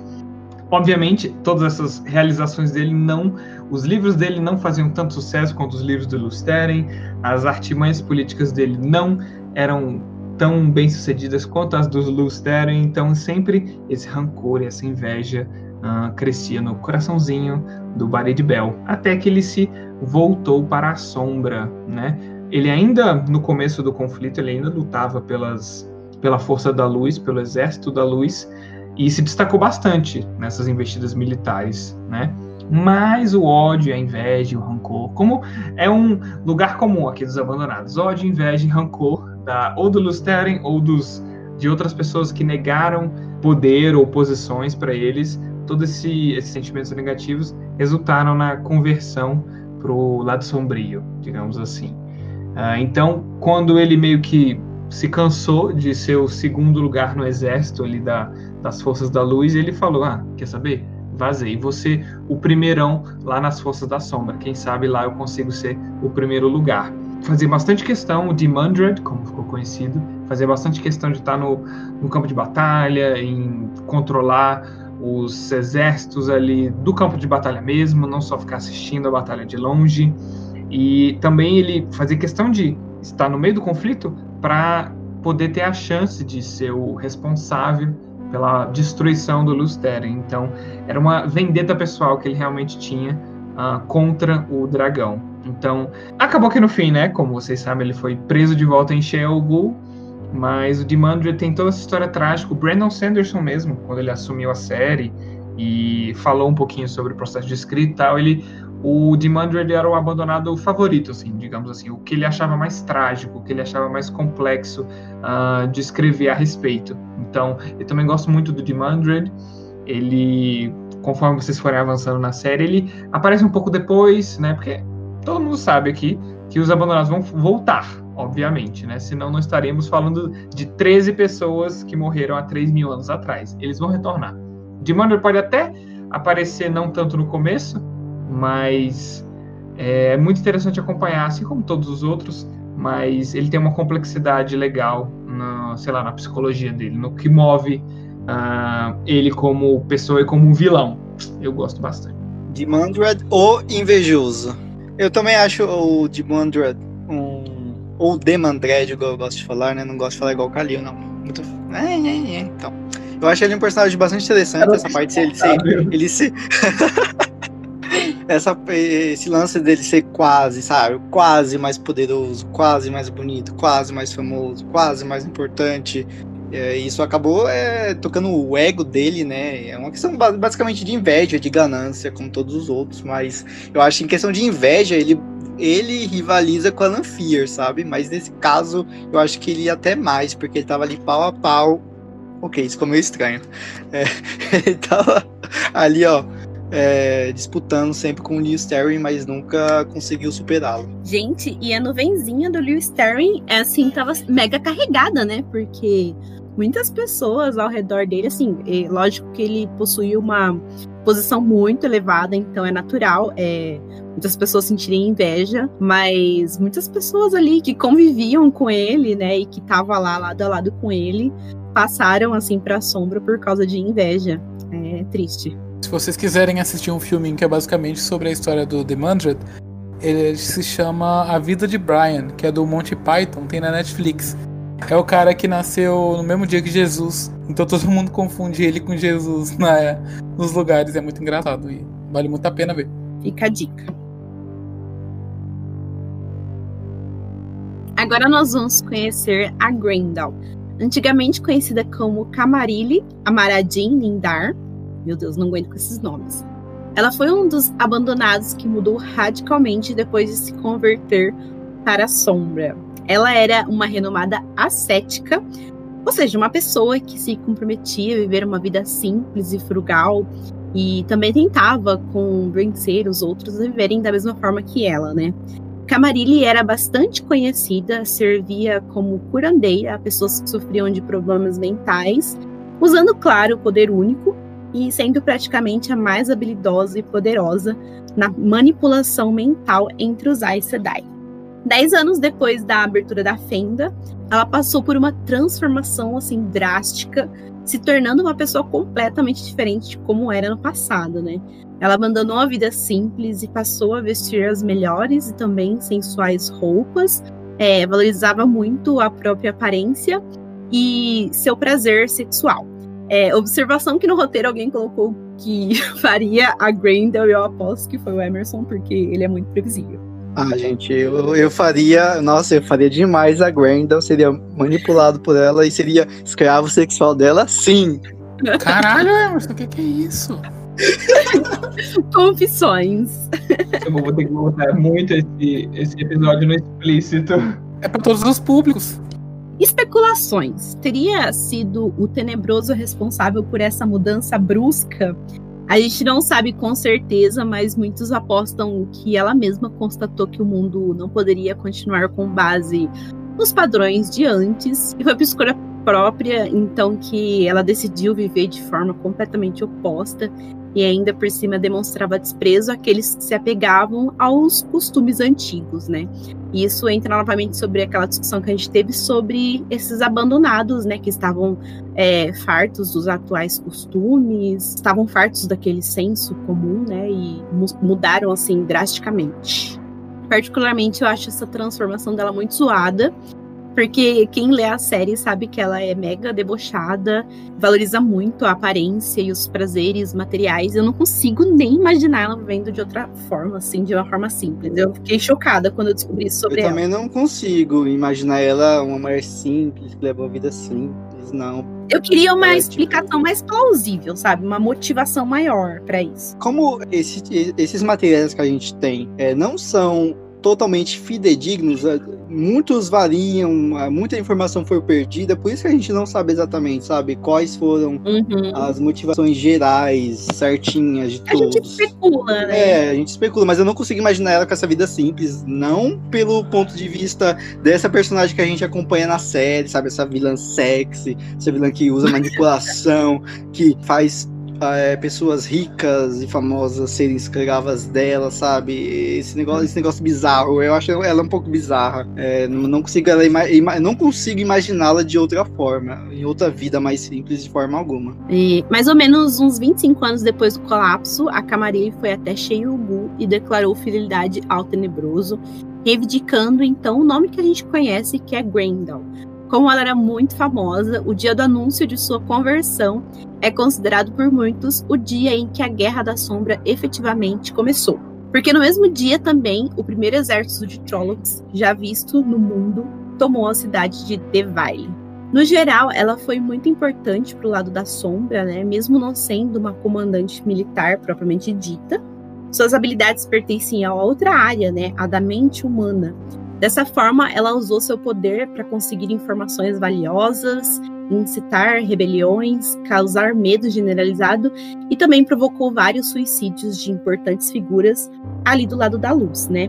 Um ditado sobre ela que era muito popular na época, é, que era Grendel conquistou territórios tanto quanto qualquer um dos generais da sombra, mas os campos de batalha dela eram as mentes dos inimigos. Baduts. Fodona. Uma coisa que eu acho muito legal é que essa dúvida de será que foi o tenebroso diretamente que uh, influenciou a mudança de pensamento dela ou se foi uma coisa que emergiu? É aquele negócio né de livre arbítrio será que foi o tenebroso que uh, libertou o mal no mundo que ele influenciou os seres humanos a despertarem as maldades interiores?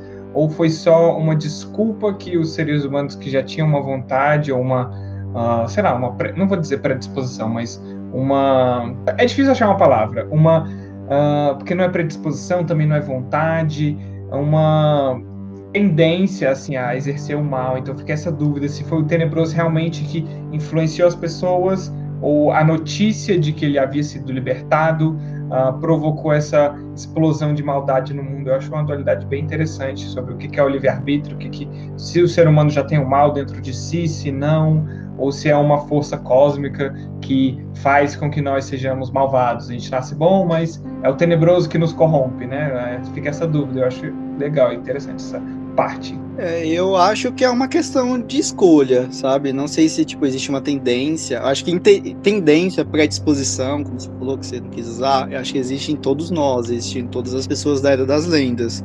É, inclusive o próprio Lewis ele poderia ter se voltado para a sombra, né? Mas eu acho que é uma questão de escolha. Eles escolheram isso, por quê? Porque eles queriam mais poder. Eles eram muito gananciosos, sabe? Eles, um deles queria ser o mais famoso, sabe? Eu acho que eles queriam ser mais do que eles podiam e o caminho que eles tomaram, eles acharam que poderiam conquistar tudo aquilo que eles almejavam.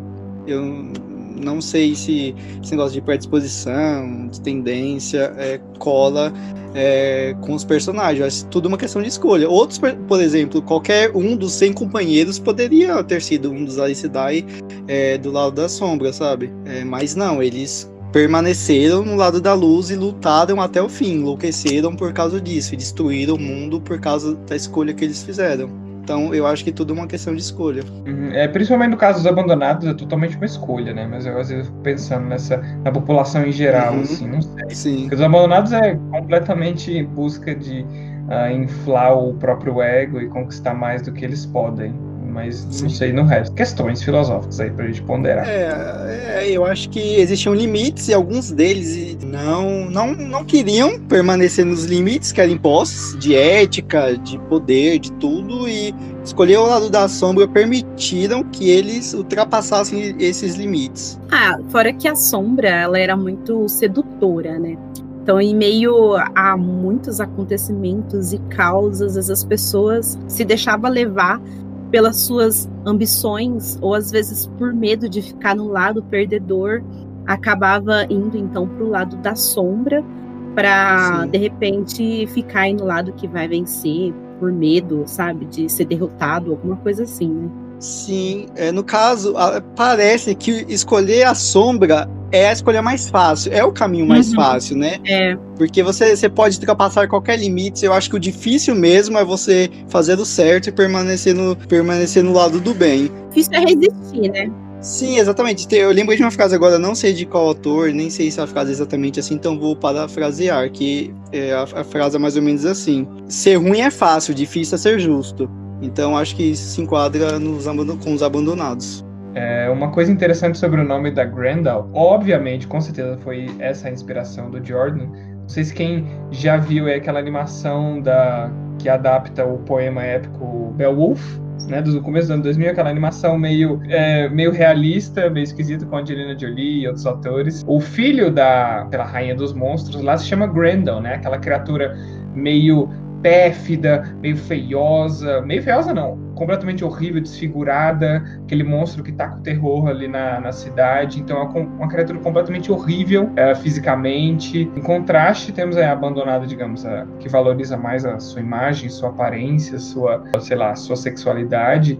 Na verdade, é podre por dentro, né, digamos assim. Então, com certeza foi aí que o Jordan se inspirou para pegar o nome da Grendel. O monstro que é Grendel, se eu não me engano, ah, o Luan falou pra gente, era esse monstro aí do poema do Beowulf. E o filme é bem bom, tipo, o roteiro. é, se você ignorar a questão visual, que é bem estranha, porque é uma animação, só que a animação tem o rosto dos atores, então não faz sentido ser animação, poderia ser um live action. Mas o roteiro em si é bem bacaninha. O roteiro é do escrito pelo Neil Gaiman. Na minha na faculdade a professora disse que é a história mais antiga em língua inglesa, né? Uhum. O Tolkien, inclusive, ele fez uma tradução crítica do inglês. Inclusive é publicada no Brasil, em edição bilíngue e tal, para quem quiser ler. É bacana. Eu quis, quero comprar desde a época, eu até hoje não comprei. Agora a gente vai conhecer a Mesana. Diferente da maioria dos abandonados, que eram figuras importantes e poderosíssimas, a Mesana se voltou para a sombra porque não era a melhor da sua profissão, né? gente, coitada. Ah, coitada nada. Antes conhecida como Saini Terazindi, ela foi uma estudiosa de cabeça dura e prática, mas também um tanto distraída, talvez por sua personalidade mais introspectiva. Ela teve a vaga de pesquisadora da Universidade de Colandan negada, porque foi considerada inadequada para pesquisa, né? Então acabou ganhando ali uma posição como mera instrutora dos alunos. Frustrada por estar apenas ensinando é, o conhecimento de outras pessoas, ela se voltou para o tenebroso e adotou o nome de Mesana. Na guerra, ela teve certo sucesso em comandar exércitos como general e alcançou o ápice mesmo como governadora de regiões conquistadas. Sua administração era eficiente e ela causava atrocidades na mesma medida em que determinava a coleta de lixo. É, levando em consideração o seu passado, ela aprimorou o sistema de educação nas cidades que governava, é, pregando valores como espionagem, destruição, manipulação, veneração ao tenebroso e entre, as, e entre outras coisas bem bizarras, né? De acordo com a Mesana, a velha ordem daquele mundo decadente deveria ser varrida do mapa. Museus, bibliotecas e locais de pesquisa foram remoldados à luz da glória do grande Senhor das Trevas, né? como se tivessem sofrido lavagem cerebral, ou nem isso, a gente sabe que a alienação ela pode causar isso nas pessoas, né? É, milhões de crianças e adolescentes revoltados saíram pelas cidades, destruindo antigas instituições e pregando os ensinamentos da sombra. Esse grupo em específico ficou conhecido como os Filhos de Mesana. Apesar da história dela não ser tão bizarra quanto algumas outras, eu acho uma das mais interessantes, porque a Mesana mostrou como alguém simples e frustrada pelas derrotas da vida pode se tornar uma pessoa, assim, bem perigosa, sabe? Nossa, ela é tipo a Damares, né, velho? Bizarro mesmo. Sim. É, a Mesana, cara, basicamente ela depois que ela passa pra sombra, ela faz uma espécie de doutrinação, né, com as pessoas. Uhum. E, e, ela, e ela fanatiza, radicaliza as pessoas nessa doutrina, né, de, de querer destruir a velha ordem, de adorar o tenebroso, sabe? E faz com que as crianças destruam, sabe, bibliotecas é, e destruir também, também as instituições, sabe? Pegando o ensinamento da sombra é bem bizarro. Basicamente, a gente já viu muito isso durante a história da humanidade, né? Essa questão de, de, de doutrinação, fanatismo religioso, dá para relacionar, relacionar muito bem com o que ela fez aqui durante a Guerra da Sombra e coisas que a gente vê até hoje, né, acontecendo hoje em dia. Basicamente, é a, sei lá, a tese de doutorado dela foi negada e aí ela virou uma doutrinadora louca é. da, do lado do lado sombrio da força, digamos assim, por uma mega. Sabe o que ela me lembrou? Aquela, aquela deputada que teve a mesma coisa, tese de mestrado é, recusada ou foi de doutorado. Né, ela é professora de história e ela virou tipo uma deputada de extrema direita que apoia o nosso atual presidente e tal. Uau! Que surpresa, né? A vida imita a arte, a vida imita a arte. Exato. E aí, nossa, é bizarro. Ela simplesmente remudou o sistema de educação da, das cidades, das regiões que ela governava. E, né, acho bizarro esse negócio do que é mencionado, que é a tortura e as, as práticas malignas do tenebroso eram tão regradas quanto a coleta de lixo. Então, pensando era tão assim, não sentimental, assim, metódica, é metódica, assim, fria calculista, assim, sabe? Tudo eram, sei lá, objetos e marionetes que ela podia manipular para seus próprios fins. Agora, para finalizar o nosso grande elenco maravilhoso dos escolhidos, os escolhidos para governar o mundo para sempre. Caso vocês não saibam, esse é o abreviado, esse é o nome completo dos abandonados, que, né, entre eles são conhecidos como escolhidos, mas é a abreviação de escolhidos, os escolhidos para governar o mundo para sempre. E a última, porém não menos importante de forma alguma, é a Semirag. É discutível, mas eu diria que é a mais medonha, assustadora e cruel de todos os abandonados. Eu adoro. Uh, antes conhecida como Nemeni Damendar Boan, ou seja, três nomes, foi contribuiu de alguma forma muito positiva para a sociedade da época.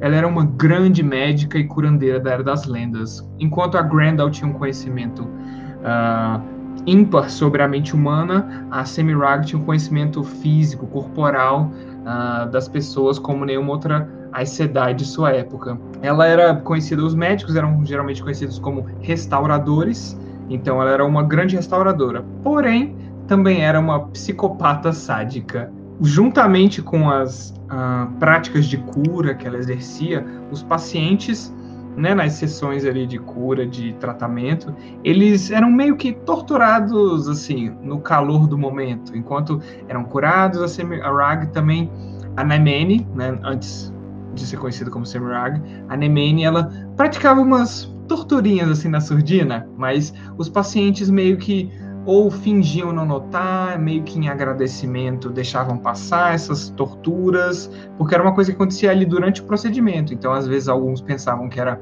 parte do tratamento, né? Então, ela dava uma torturadinha meio que testando, né, os limites da dor, os limites do que ela conseguia fazer com o poder único para torturar. E ela disse que ela tirava prazer com a dor. Então, bem psicopata mesmo, psicopata diagnóstico doida varrida. então, basicamente, eles meio que não faziam denúncias, os pacientes meio que não faziam denúncias contra a Nemene. Mas, até que o Tenebroso foi libertado, supõe-se que ela tenha, digamos, acelerado ou avançado nas torturas dela durante tratamentos, e aí as práticas dela foram finalmente descobertas pelo Salão dos Servos. A punição dela, eles deram duas opções para Nemene. Ela deveria ser forçada, né, provavelmente por alguma versão do bastão do juramento, a não mais praticar a violência, ou seja, uh, ser o prazer dela que ela tirava da violência. Ela nunca mais sentiria aquilo, porque ela seria convencida, ela seria obrigada a não mais uh, praticar violência pelo bastão do juramento, provavelmente, ou ser completamente estancada da fonte verdadeira, ou seja, não mais ter acesso ao poder único. Como essas opções não eram nem um pouco discutíveis para ela, no dia seguinte ela se dirigiu a Sheogu para se jurar perante o Tenebroso. Durante a Guerra do Poder, ela foi responsável pela captura e pela tortura de muitos dos membros do Salão dos Servos, né? Aqueles se vingando exatamente daqueles que haviam condenado ela a duas opções, né? Ou a ser estancada ou a jurar no bastão do juramento para não mais cometer violências. Então, todos os abandonados de forma geral eles têm uma rede de espiões, uma rede de contatos que ajudavam eles a conseguir alcançar os seus meios ou atingir alvos específicos. E a Semirag não era diferente, então ela conseguiu capturar e torturar muito dolorosamente é, essas pessoas do Salão dos Servos.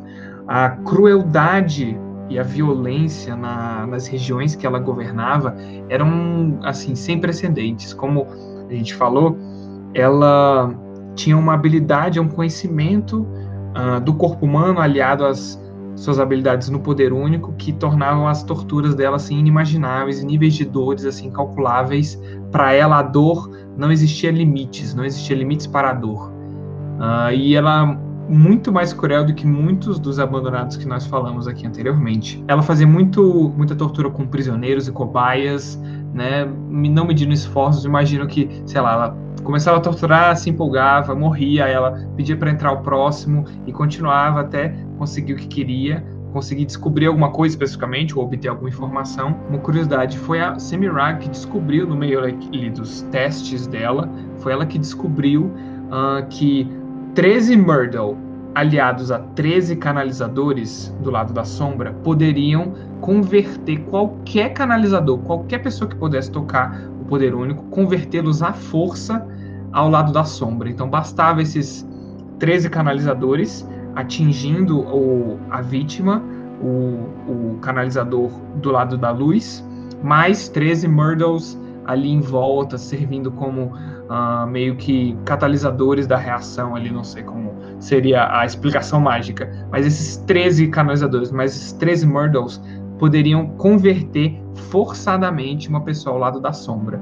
Então bastava ela ser capturada, formar esse círculo, esses dois círculos, e uma pessoa ela poderia ser convertida ao lado da sombra contra a sua vontade. O que é uma coisa muito bizarra de se pensar. Imagina se o Luz Theron tivesse sido capturado pela Semirag e fosse convertido forçadamente ao lado da sombra. Sinistro. Eu amo a Semirag. Sádica. Socorro, gente. Eu não sabia disso.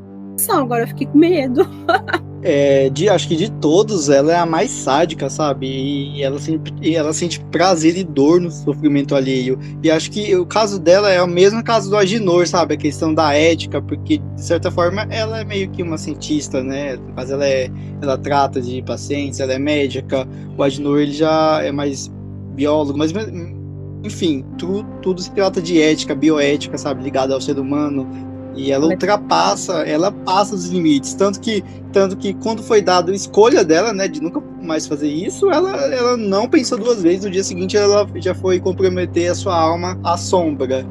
E ela é muito sádica, eu tenho, ela é meio bizarra, eu tenho medo dela, assim, de todas, de todos os abandonados, assim, ela, eu, eu teria medo de ficar numa sala sozinha com ela, sabe? Eu acho que a gente te, deixou o pior pro final, porque de todas as histórias dela é a mais creepy, porque ela era bizarra antes e depois de fazer o pacto tenebroso. E eu também, acho que de todos os abandonados, ela é a pessoa que eu mais temo, assim, nos dias atuais, né, da história. É, sabe que eu acho que se a série da Amazon fizer sucesso, né? A gente já viu que eles estão adorando fazer spin-off de tudo, né? Não só a Amazon como a Netflix. Uma coisinha faz sucesso, eles já querem spin-off. Pra Roda do Tempo, acho que os abandonados daria muito para fazer uma série spin-off. Imagina uma minissérie com três episódios, cada episódio focado na história de um abandonado, por exemplo, na época da na era das lendas.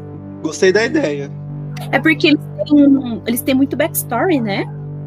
Sim, com certeza. Tipo, daria muito bem para fazer uma série antológica, sabe? Cada episódio ali contando a história de um, por exemplo. Eu acho que tipo, no universo ali, em Randland, não falta coisa para spin-off, mas essa é só uma ideia, talvez não aconteça aí. Tomara que sim, mas enfim. Só uma ideiazinha, porque são histórias bem interessantes, né? Aham. O que a gente tá contando aqui é só uma pincelada na história deles. Dá pra incrementar, dá pra tirar, dá pra criar muita coisa bacana em cima de tudo isso que a gente falou até agora sobre os abandonados. Uhum. Tem muito Uhum. espaço para a gente. O Jordan não delineou exatamente tudo que ocorria na, na história de cada um. Então tem muito espaço para criação dos possíveis roteiristas, diretores, para incrementar e dar mais complexidade ainda para cada um desses personagens, né? Porque eles são figuras míticas. Então tem como dar outras motivações e outros acontecimentos sem estragar, digamos assim, o cânone da série. Isso aí, gente. Vamos assinar o Prime Video, vamos assistir os- a série quando sair pra estimular isso. uma coisa meio ah, um estilo assim que é uma coisa que está escrito nos livros de, de enciclopédia sobre a roda do tempo é que a Semirag ela sempre para fazer um contraponto a Lanfear que sempre se veste de branco a Semirag sempre se veste de preto porque ela é muito tenebrosa ela é muito dark e aí tem a Lanfear lá com o cabelão preto dela mas sempre branca lá imaculada tem a Semirag roqueirona ah, de preto sempre para causar uma impressão mais assustadora, gótica, gótica suave.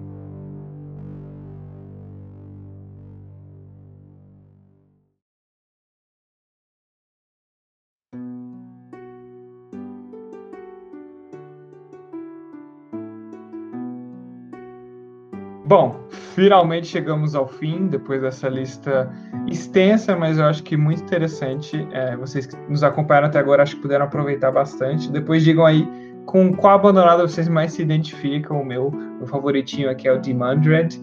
Os abandonados sempre têm aquele. O que une todos eles é essa sede de poder, sede é, essa inveja do Lusterion, uma inveja de outras pessoas, é sempre esses sentimentos negativos que fizeram eles de um jeito ou de outro, por uma motivação ou outra, passar para o lado da sombra. Não são nada mais, nada menos do que pessoas ah, atribuladas, pessoas com suas falhas, com suas fraquezas, que no momento de, né, de fazer suas escolhas optaram por seguir o lado que pregava a derrocada da humanidade. E fica aí de lição, se a sua tese de mestrado for rejeitada, por favor, não faça um pacto com o diabo. Agora, para terminarmos, vamos falar um pouquinho sobre as nossas leituras, o que andamos lendo antes de nos despedirmos. Eu, particularmente, estou lendo o segundo volume da série Wayfarers, o A Vida Compartilhada em uma Admirável Órbita Fechada. Tá uma delícia, eu indico muito essa série para quem ama ficção científica ou quem ama ficção especulativa no geral, é uma delícia a leitura. E tô retomando o último volume da trilogia Memory, Sorrow and Thorn, que eu tinha abandonado no final do ano, que por sinal é o maior livro de fantasia já publicado em toda a história do planeta, maior do que o Senhor dos Anéis, maior do que qualquer livro do Brandon Sanderson, é o To Green Angel Tower do Ted Williams, né? Infelizmente não tem aqui no Brasil, mas recomendo bastante essa trilogia. É, bem, eu ontem eu terminei o livro The Dragon Republic, que é a da trilogia The Pop War, né, o segundo livro. Estou esperando o terceiro, que vai lançar em novembro, vai, mas uma puta sacanagem que vai lançar no mesmo dia do quarto livro de Stormlight Archive. Estou chateadíssimo com isso, mas estou sedento por essa leitura. Acho que assim que eu terminar o quarto de Stormlight, eu vou ler o terceiro da trilogia The Pop War. Hoje eu comecei Ship of Destiny, que é o terceiro livro da trilogia Mercadores de Navios Vivos, como o primeiro lançado aqui em português, né? É, fazendo a inveja para a Gisele, que só, deu, só leu o primeiro e tá sedenta pelos outros. é da Robin Hood, essa trilogia, e essa trilogia faz parte da série O Reino dos Antigos, que são 16 livros é, dividido em quatro trilogias e uma tetralogia. É, da fantástica Robin Hood, é a minha escritora de fantasia favorita. É, considero ela a rainha da fantasia. Saudades. É, mano, maravilhosa. Eu li, hoje eu já, já, li 120 páginas na parte da tarde, quase de uma vez, de tão bom que a narrativa é. Eu pretendo terminar em mais ou menos uns 12 dias, são 900 páginas de leitura. É, e ontem eu comecei um livro nacional escrito pela Ana Cristina Rodrigues. O livro se chama é, Atlas Ageográfico de Lugares Imaginados, que é uma fantasia nacional bem legal. É, confrontos entre animais e humanos, sabe? Tem magia, necromantes. É, eu, eu, li cerca de 50 páginas, mas estou gostando bastante. Eu vou intercalar com o Navio do Destino, Ship of Destiny. Bom, eu comecei há pouco tempo a ler A Batalha do Labirinto. É isso o nome? Acho que é. E sim, eu tô lendo é, Percy Jackson pela primeira vez na minha vida. Quase chegando aí no final. Esse é o quarto livro, né? De cinco. E tô adorando, gente. Eu tô assim, apaixonada por essa série. É muito leve, é muito divertida. E hoje eu comecei a ler O Feitiço dos Espinhos, que é um lançamento recente pela editora Literalize, mas não posso comentar muito porque eu li assim duas páginas mesmo. E eu não sei nada sobre essa história. Estou entrando de cabeça nela e espero gostar. Bom, eu tô sofrendo lendo o último livro de Roda do Tempo mesmo, A Memory of Light. E eu, eu, eu, eu, tô, eu só tô triste, basicamente. Chorando que nem um, um, condenado, basicamente. A gente precisa agradecer muito a garra do Luan de ter participado desse episódio, porque não foi fácil. Porque ele é. tá realmente muito abalado. Você não tem ideia, você não tem. Podia, ele podia estar tá terminando, né? Meu emocional aqui, ele tá, tá realmente zoado, porque, sério, eu tô de luto aqui. E olha que ele não terminou o livro todo ainda, né? Faltam literalmente pra ele acabar a maior série de fantasia de todos os tempos e ele tá aqui gravando. Coitado. Falta 100 páginas. Eu vou terminar amanhã, dia 27 de novembro. De novembro não, de setembro, data de gravação. Mais ou menos dois anos depois que você começou o primeiro livro, é isso? É, eu comecei a ler em 1 de agosto de 2018. Eu li o primeiro. Legal. Então, tchau, gente. Eu espero que vocês tenham gostado desse episódio. É, nos sigam nas nossas redes sociais, no Twitter nós estamos como Povo do Dragão, no, no Instagram nós estamos como Povo do Dragão, no, no Facebook nós estamos como Povo do Dragão, a Roda do Tempo. Entre no nosso grupo do Facebook também. Se vocês tiverem sugestões, qualquer coisa, mande na DM do Instagram pra gente, que a gente verifica e responde por lá. E é isso, até mais e tchau!